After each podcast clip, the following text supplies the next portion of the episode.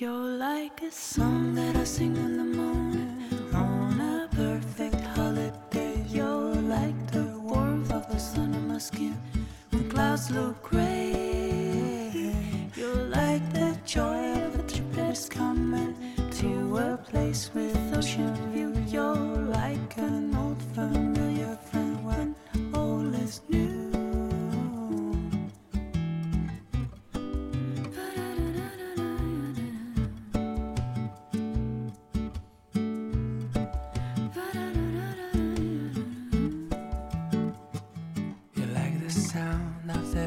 the raindrops drumming on a first day summer day. Yeah, like the scent of coffee brewing in the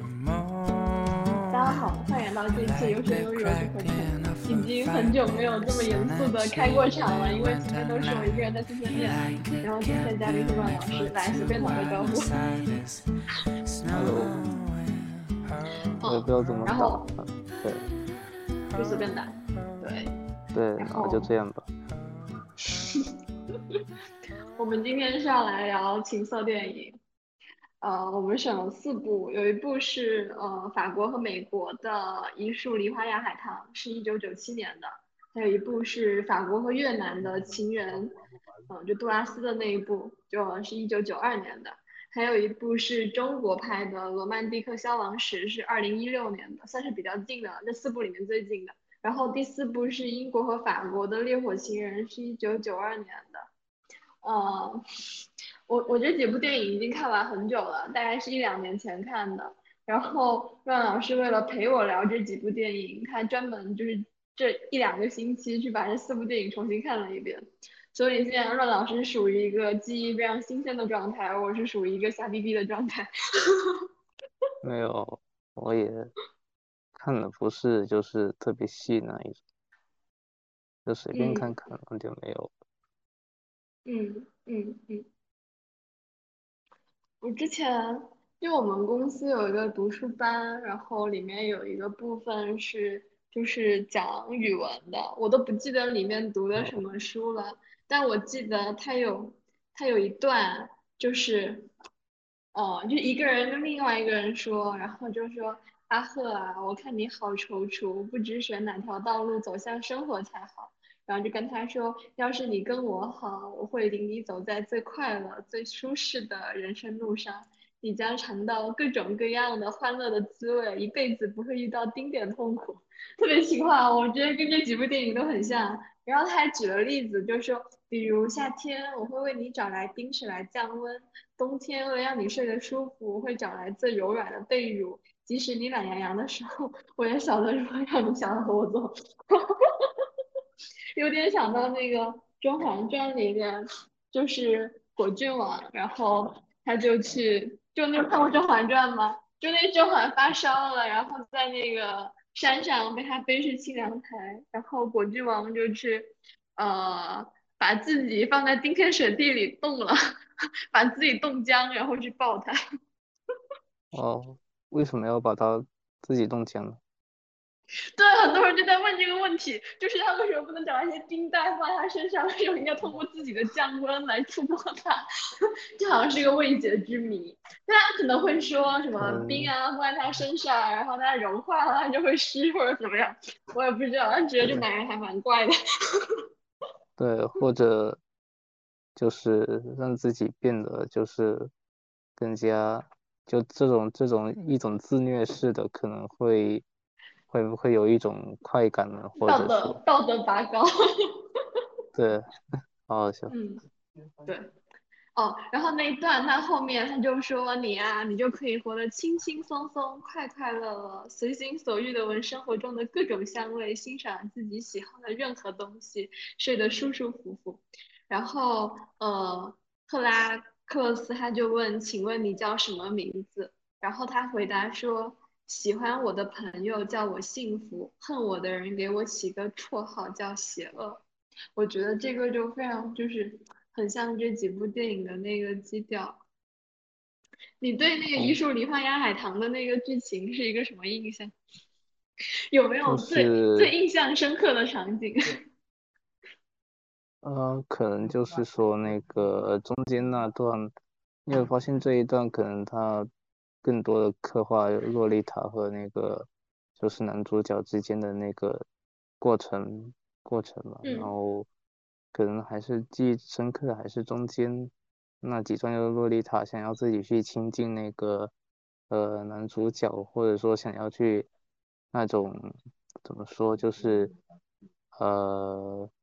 在男主角身边那些时候的那些剧情，就包括下雨或者其他的那些时候，啊，然后就我我自己印象很深刻，还有你就将他豆瓣上看到的那个，就是刚出场的那个时候，因为《一树梨花海棠》它是那个继父跟继女儿的一个不伦之恋嘛，然后有一张就是我印象很深刻的那种那个图，就你还记得在草坪上然后洒水的那个，就他出场的时候，他就是一个非常纤细、非常清秀的人，然后穿那种白色的裙子，然后就赤足嘛躺在草草坪上。然后就很慵懒的摇着双脚，然后旁边就有那个浇水的喷头缓缓的转动。我记得豆瓣上有很多人在模仿那个场景，就是想拍那种又纯又欲的感觉。然后他就趴在那个草坪上，很惬意的看书，然后他跟书一起被打湿了，那种半透明的衣物就紧紧的贴在他的身上，然后露出那种呃非常丰盈又非常柔软的鸡皮曲线。而且那个时候，他就对那个男主角就是亨伯特就莞尔一笑啊，这又很甄嬛，这又很甄嬛传，朕觉得真是莞尔一笑的样子甚美。然后就就那个那个场景，然后他决定留下。我我之前我之前就很喜欢把这种东西都跟那种吃的连起来，然后我就觉得这个场景它就很像他炖那个鲜鱼汤。哦你有吃过那种就是潮汕话叫傣呵，就虽然是叫硬鱼，但是其实它是这种特别软的鱼，你还你还记得那一种吗？软的鱼就是不是就是鱼鱼不是梨是吧？就是是鱼，对，是鱼是鱼，嗯，就就是那种鱼就那种鱼的对，就它洗干净之后，整个就是非常光滑那种鲜鱼。然后，然后潮汕一般来说，你去什么餐馆吃饭都有都有这个，就是呃，它会放在汤汁里面去煮嘛，然后加上那种芹菜碎，然后就开小火慢慢的煮，这种感觉。然后你知道那个它那个喷头在那慢慢转的时候，你就会感觉它就很像那种哦光鲜的那种鲜鱼。然后那个喷头就像在撒油，你知道吗？撒橄榄油，而且而且他那个拍的就是很怎么样？就他拍他的那双脚在就是很轻的在交错摩擦，而且就是一遍遍的对他的足部进行特写。我为什么讲到这个老是想到《甄嬛传》？就那个我不知道你们看过，就那个果郡王去调戏那个甄嬛嘛，就第一次他们是第一次相遇吧。就那个甄嬛穿着一身那个绿色的那种吉服，然后她就很皮，在池边就是脱了鞋，然后在那玩水。但古代女孩子那个脚是不能被人看到的嘛。然后果郡王刚好路过了，就非常那种很调侃又很有点挑衅你的感觉，就是就是说啊狱卒巴拉巴拉巴拉，好像赢了一句诗还是怎么样，然后就就还挺流氓。然后对在那个对，在那个那个部分，就是一开始他就是对那个呃洛丽塔的那个足部，就是就是进行那种特写，就那种百味尽现、千种风情的感觉。就你你那样看会感觉他好像有点在挑逗你，就是他一边很天真，然后一边感觉他在暗涌，而且他又很甜美，他的气质非常的剔透，但那个镜头又充满爱欲，就就让你想起那个。呃，就一开始说的那个喜欢我的朋友叫幸福，恨我的人叫邪恶嘛，就有那种他愿意去跟你尝试各种欢乐滋味的感觉。我觉得那个派头就特别的，对，就血管一起一落，肌肉一张一弛，有那种可念的感觉。对，嗯，我之前，就那，种嗯隐隐约约的那一种，嗯，对，就是我我之前，是嗯，那你说，对 你为什么不说？你说完。就是突然想不起来，就是懵懵懂懂那种，呃，怎么说呢，就是一种可望而不可得的那一种奇怪的感觉吧。对，对。而且我之前我之前看到一个论文在写那个就写这部电影，我觉得很好笑，是那个零八年的一篇是何月球写的。他怎么分析呢？他说洛丽塔在身体和性心理上达到一种早熟。然后亨伯特是条老蛇，这条老蛇呢就引诱这个洛丽塔，她吞下性爱的禁果。然后呢，在着魔的猎人春调的作用下，她就被诱惑，并且反过来诱惑她的那个继父亨伯特，然后二人开始旅居生涯。他那个老蛇打双引号，性爱的禁果打双引号，着魔的猎人春调打打打双引号，就那个，就而且他那个，我就我就记得他说，他说洛丽塔说亨伯特是强奸者。然后这段关系是非常龌龊乱伦的情人关系，但他依然对亨伯特投怀送抱、倾尽浪荡。我觉得我不知道他这个词是从原著里面摘出来的还是怎么样。就如果是他自己写的，我觉得这个词好严重。但但我感觉他前期就好像是那种小孩子一样的，没有办法克制的那种依恋，然后后期就转向了一种功能性的欲望。然后最后他再次出现的时候，就在那个简陋的房间里面嘛，就嫁为人妇，身怀六甲，然后就整个人是那种苍白臃肿、灵气尽失的感觉，好像赶了十天的乐乐，不是？对，我记得为什么有激情录电台呢？因为我终于赶完了我的论文，然后看完了好几本文献，虽然还有一本文献我还要看，然后接下来还在赶一周，但我觉得我今天晚上应该。应该讲一些话，反正我也有点学不下去了。就就那种他最后出现那种镜头，就是那种非常颓废的慵懒，然后又有那种生活的沧桑。那那感觉，我前面不是说他很像那个鱼嘛？然后在这种时候，感觉那个高汤已经煮沸了，就那个汤已经沸过了。然后你在最后的时候下了一点点的那种白葡萄酒，然后又下了一种呃月桂叶什么的，就最后那个余味就是那种生活的味道。你知道这部电影的原著，它因为话题敏感，一直没有办法出版。就在在五五年的时候嘛，《泰晤士报》就评价这部电影是，呃，不是这部电影是小说，一开始还是个小说，就评价他说它是年度最佳小说之一。然后那个《星期日快报》又出来跟他打擂台，他说这是一部我读过最肮脏的小说，是纯粹没有节制的黄色书刊。说起来，就是那个群里的人知道我们要聊这个情色电影，他们都颇为兴奋，我笑死。然后，然后那个是英国的海关就很慌乱，就是禁止这本书流入嘛。但是这本书在美国就成为了那个继《飘》那本书之后的第一个前三周的销量超过万册的小说。而且而且那个学界就是我看到有些人在吵架，就是吵这个《一树梨花压海棠》这个片名译的好不好？你你觉得他译的好吗？我其实我还是比较喜欢他原名《洛丽塔》，然后《一树梨花压海棠》就是因为感觉就是洛丽塔更有那种就是一个名字，就是一个名字它起到的一种象征性的符号作用。然后一树一花也，对，可能有一种名字它的一种魔力吧。就比如说《千与千寻》，然后千寻要找到他的名字，他就是围绕这个名字而来的。然后洛丽塔就跟他一样，其实也是围绕着一个呃文明的一个东，就是文明论的一个东西。然后如果你说一树梨花压海棠的话，它可能就是取自于一个中国，好像是。就是苏轼还是那个时候的一个典故，对吧？然后那个对，其实还是有一点，就是把本土的那个东西，然后附会到这个西方的一种呃，就是这种不伦的这种关系吧。嗯嗯，对，就是我觉得我觉得说的道理，而且好像每次聊都会聊到唯名论。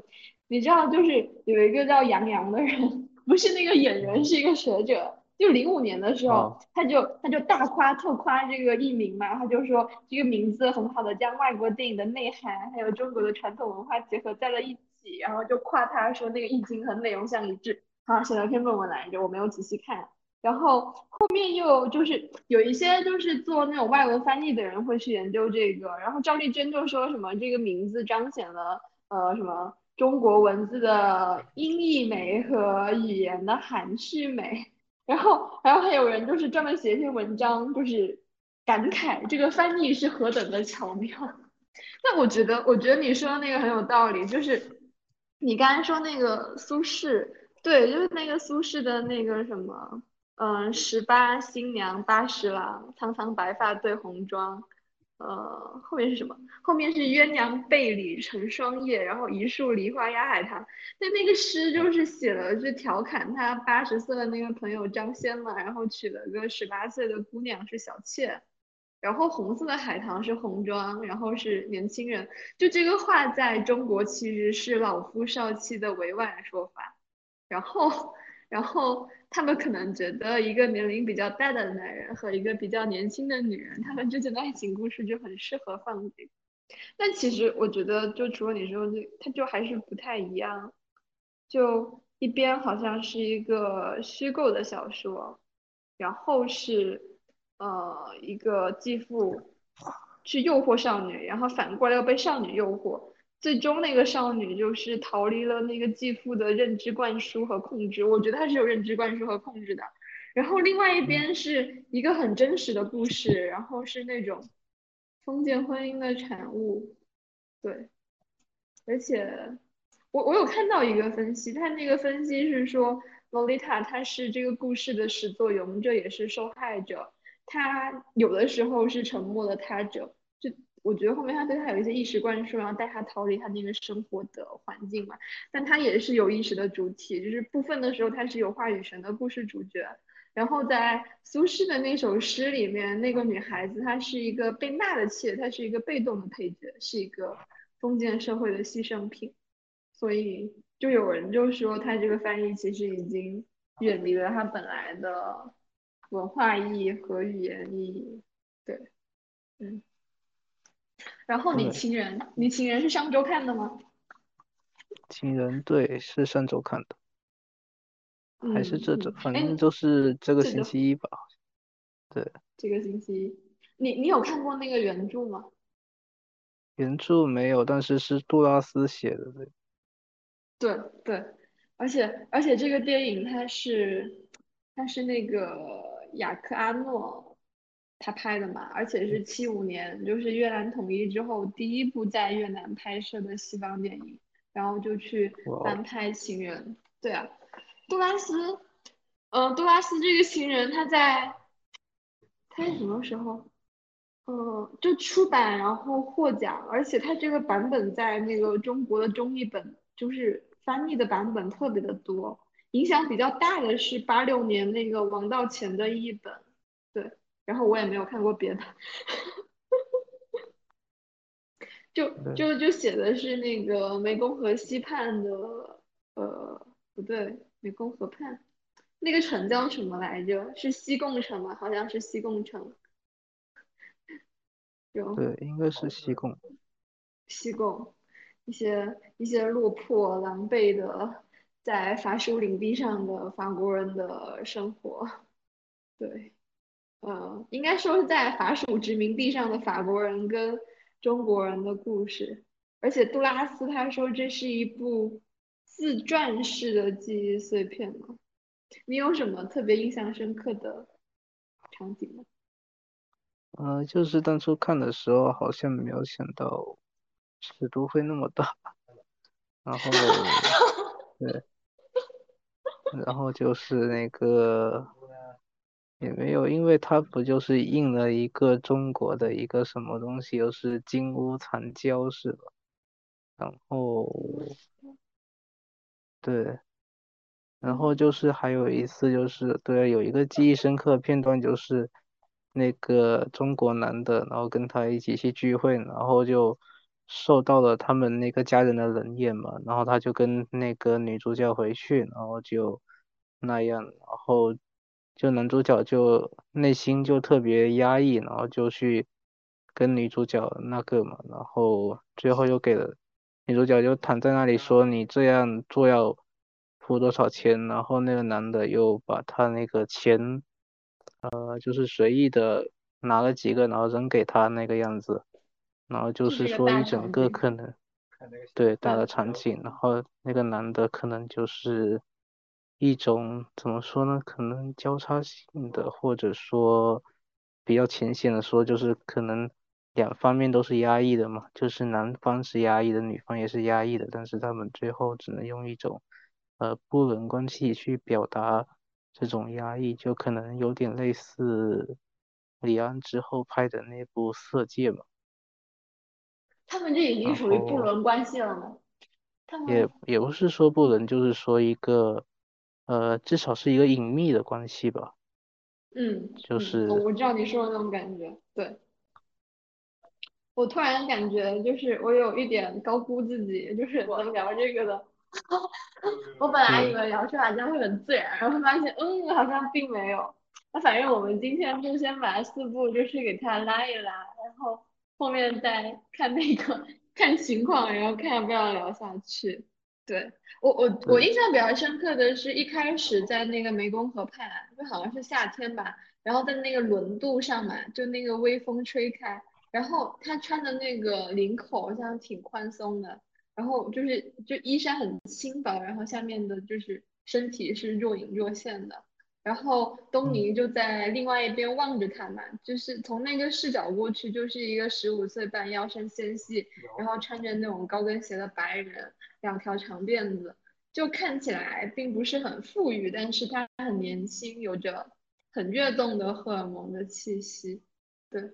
而且。而且他的那个整个家庭看起来是比较贫穷落魄的，就是首先就缺乏那种很主要的收入来源，而且家里面还有兄弟姐妹三个人需要养育，然后母亲看起来也是一种情绪不太稳定的、略微歇斯底里和绝望的那种状态。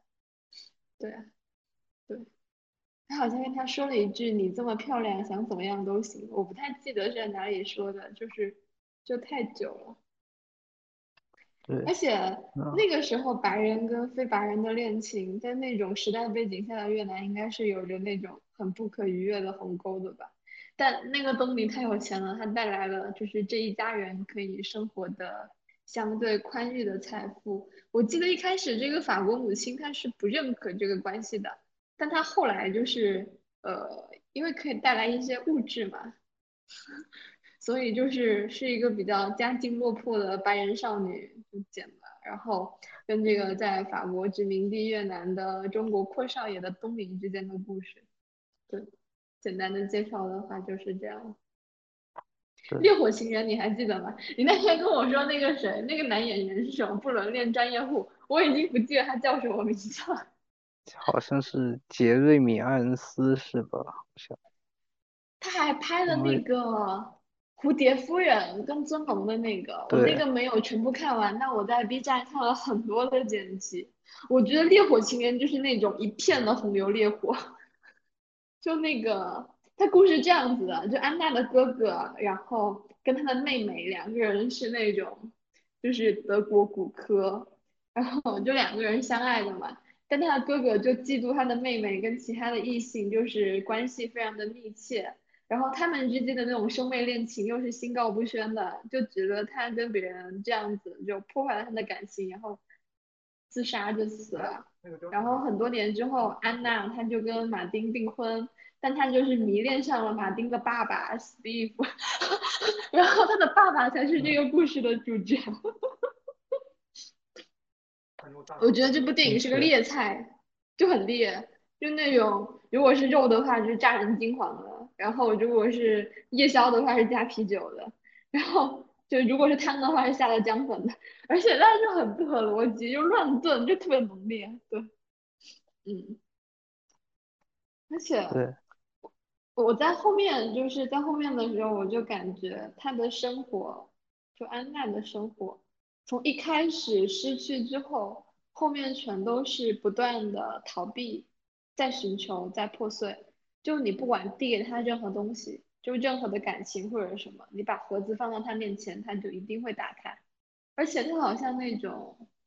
我感觉他在吸食身边的人的感情，就是有很多人试图去爱他，但是但凡你要去滋养他，你就会精疲力尽。就就好像是说那个汤沸了，然后你想把那个汤汁给压下去，但是你其实根本压不掉，然后那个汤就是煮熟了、翻滚了、流掉了，然后就烫到你的身上，那个悲剧是重复的。最后所有的汤汁都是冷却的死在地板上，但它依然是那种非常燃烧的，然后向外流亡的那个状态。对，就他哥哥死去的那个晚上，他就跑去找了那个。跟他一起间接导致那个悲剧的男孩子，我发现我的耳机快要没电了，我们录到他没电了，快要半个小时。哦，好啊。对，然后在很多年之后，马丁又因为他跟他父亲的不伦之恋就跳楼自杀了，然后他就又一次跑到那个男孩的怀里面去寻求寻寻求那种躲藏跟治愈。好了，感觉差不多介绍完了。对。你来讲那个罗曼蒂克消亡史吧。哦，那个对，罗曼蒂克消亡史其实就是，呃，它的故事线其实就是它剪辑线是非常的，就是说比较零碎，然后剪到一个小人物到大人物等等，对吧？然后就是有很多条分线，然后主线的话可能还是。讲那个呃，就是葛优饰演的那个类似于杜月笙的那个黑帮大佬的那个故事，然后就是从一一开始和章子怡的那个呃的小六之间，对小六之间，他们之间和他的那个妹妹夫，就他的那个日本人，他们之间等一下。大老板是葛优演的吗？我已经不太记得大老板是葛优演的吗？对，就是那个上海老大是那个葛优演的，然后他的妹夫是杜布嘛，那个日本人。对对，是那个日本人。然后，对，然后其实里面有一些比较小的，就比如那个呃那个谁就《爱情公寓》那个叫什么？爱情公寓。我找找。而是就那个谁关关谷，就是，然后在里面演了一个小，对，就是演了王传君，对，王传君记起来了，然后演了一个小角色，对，演了一个小角色，然后，我不太记得他的，就是，我就记得一开始那个大老板是结了婚的嘛，然后他就为了那个章子怡演的小六就离婚，然后重新娶她，但那个小六就不甘寂寞，然后。就拍戏的时候会跟男演员调情，然后对那个丈夫的属下也会调情，然后最后那个事情败露了，就是大老板就很没有面子，但他也不忍心杀他，他就把他送送离上海，然后就给他还有他的那个情人就很多的现金，就试图去支撑他以后的优渥生活，结果那个杜布他在送那个小六的路上就把那个一起一起走的人给他杀死了，然后强奸了他。然后就把他带回那个上海的地下室囚禁他，让他当性奴，而且让他穿那个日本人的和服嘛，然后每天就送那个饭去给他吃，那个镜头就不断的交叉，就是实性实性那样这种感觉。对，然后就是还是有一种，对，就囚禁那个片段其实很像那个朴赞玉的那个小姐的。就是同类型的一个，就是空间上的设置，然后包括那个章子怡演的他明明就是他在后半部分就一直在暗暗处嘛，然后就显得一种呃，就是被消磨殆尽的一种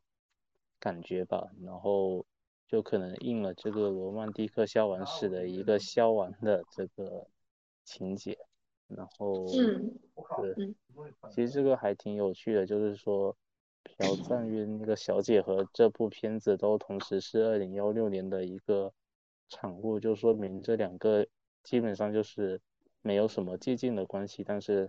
还是在同一年代有一些相似的地方。然后，其实我比较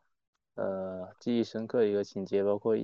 以前开始看到现在就是。章子怡饰演的小六在就是那个阿布杀人之后，然后去那里埋人，然后埋人之后，那个小六递一个纸巾给他擦，然后这个样子，然后可能是因为一个这个最后，然后包括阿杜他逃完，就是日本战败之后，他并没有把小六给杀了，而是最后掐着他，但是最后掐着还是。突然不忍心，然后下不了手，然后就非常卓绝的离开了，然后就是，呃，展现出各种就是日本的那个边防一直打开，然后他一步步远离的那个场景，然后，对，所以，这可能就是体现出一种就是小六在那里面可能。定了一个题目，它可能是一种罗曼蒂克的一种散漫或者招摇的一个象征，但是这个象征之后却被一种隐秘的，然后日本人饰演的这个阿杜给呃囚禁了，或者说被占有占据了，然后占有占据当中被这种隐秘的呃消亡蚕食殆尽，然后一直到战后，然后变成了一个呃。普通的，或者说已经没有任何罗曼蒂克色彩的这种呃妇女，或者说一种原本的一个正常的女人了吧。然后在此象征着一种呃过去的年代的一种消逝。但我不知道自己在怎么说到这些了，反正就是我呃就着这个题目想下来的一个理解。嗯，哎，你有看过那部《小姐》吗？是韩国的。对，对，那部我也看过。就李由是很喜欢那一部嘛，但我觉得那一部，他他竟然就跟我说，他觉得就是很多片子都没有那一部拍的好。然后我说，可是那一部我觉得太恐怖了，就就那一部，我觉得整个色调都比较的阴暗，然后还有很多那种非常血腥的场景。还有那种控制他，然后去那种就是把他吊起来啊，那那几个我都觉得就特别的诡异，就就就真的好恐怖。我就觉得就是我们我们今天选的这四部电影，它虽然拍的就是那种呃正常社会不太接受的病态行为吧，但导演处理这些题材的时候，就是并没有一直在渲染那种非常阴暗的去氛围，就阴暗的氛围，然后或者是去展现他的那种反人类的心理的手法。我觉得小姐那一部就蛮恐怖的，就她还是挺从主人公的视角去阐述主人公的心理的，虽然他们看起来都有一些不受控制，就嗯，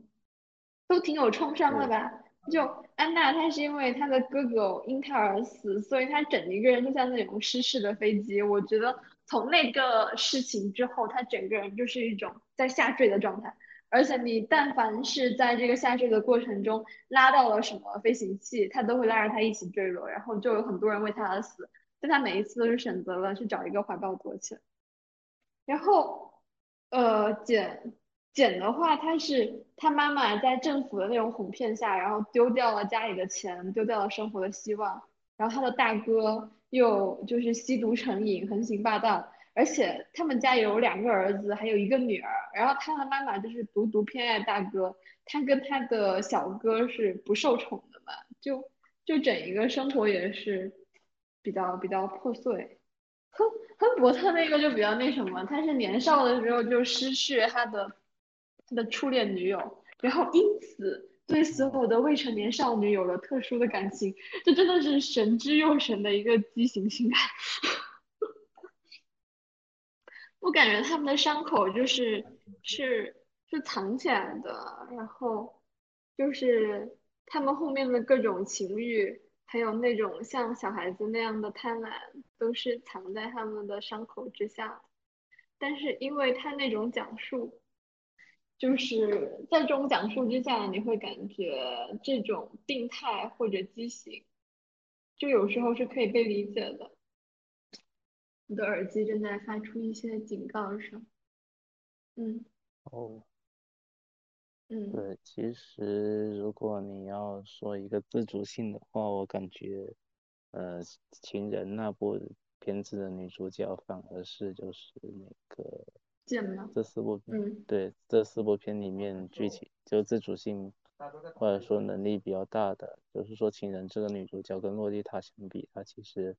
还是有一些，它是一部自传式的半自传式的电影嘛，然后它可能还是就是反而将一种好奇或者说一种神秘的姿态赋予了他的那个东方的那个梁家辉饰演的那种男人身上，然后在此他可能有一种就情人那部电影有一种主客颠倒的一种意味意味在吧，然后呃其实烈火情人那个剧情我也看的。呃，不是不是特别懂，因为朱丽叶·比诺什可能在里面是扮演了一种就是呃凝视或者说一种美的一种形象吧，然后包括这种美的形象，在后来那个呃男主角的老婆跟他也是因为这种形象感到那个疑惑嘛，然后甚至脱下衣服，然后问他说为什么你不去占有我，然后。要去占有他的这些一种呃占有式的情节，其实那个《烈火情人》就是朱丽叶·比诺什那一部，然后其实我感觉他还演过另一部，也是一个浪漫的爱情电影，然后那一部其实我觉得更好一点，那部叫叫做那个《新桥新桥恋人》，然后。那一部最后的情节就是朱丽叶·比洛舍乘着那个快艇，然后跟男主角一起在那个法国的那个新桥那个河上，然后一起去遨游那个场景，我觉得其实挺浪漫的。然后，对，嗯，然后其实你，对，其实我感觉这些东西我还是有一种呃占有或者不占有或者。呃，其他的关系，我觉得可能还是四部片子的一个共同的感觉。其实我最喜欢的，就是要说比较震撼的一部电影，可能情色电影来说，可能是那个大岛渚的那个《感官世界》。当然，那部片子其实还是比这里面那些还要更，就是说，呃。非非什么不不太能跟世人所接受，然后的这种形式把它玩到了一个极点，但这种极点又是用一种呃非常就是视富有视觉效果的那种美学去呈现的。我好像没有看过，对，等等回去看一下。嗯。对。嗯，我的耳机，嗯，你说。我突然想起来一个，对，还有一个就是上次看的那个《西蒙巴黎》也是。啊，那个断臂维纳斯是不是？对，是的那个。啊。那个可能就是对，不过我看那部电影可能还是因为他引用了一些老的电影的 片段比较多吧，然后就去看了，然后可能。当然，它的内容好像也没有那种，就是跟这四部不一样，没有说占有和不占有的关系，它可能还是讲的是一个，就是说一种嬉戏或者呃浪漫而又一种虚无主义的一个一种时光吧。其实跟这部四部电影好像也没有什么就是大的联系。然后，对我的想法大概就是这些这些这个样子。嗯。我觉得我们今天就是非常简单的把四部电影介绍了一下，然后也没有拿那种很具体的场景出来讨论。但现在已经很晚了，而且我的 我的耳机没有电了，在我的耳机没有电之后，我的手机也要没有电了。我现在比较好奇的是，我会不会把它连夜做出来？这真是个问题。对，能不能过也是一个问题。笑死。啊，真有道理。嗯。你可以想一下标题。那我们今天先到这里吧。嗯，好，就这样。好，拜拜。到这里，那拜拜。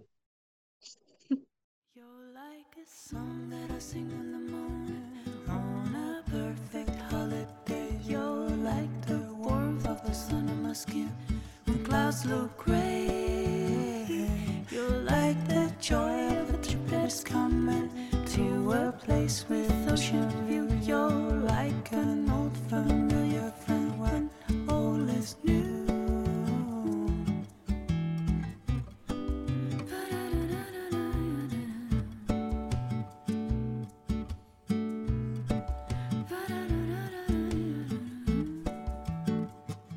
You like the sound of the raindrops drumming on a first December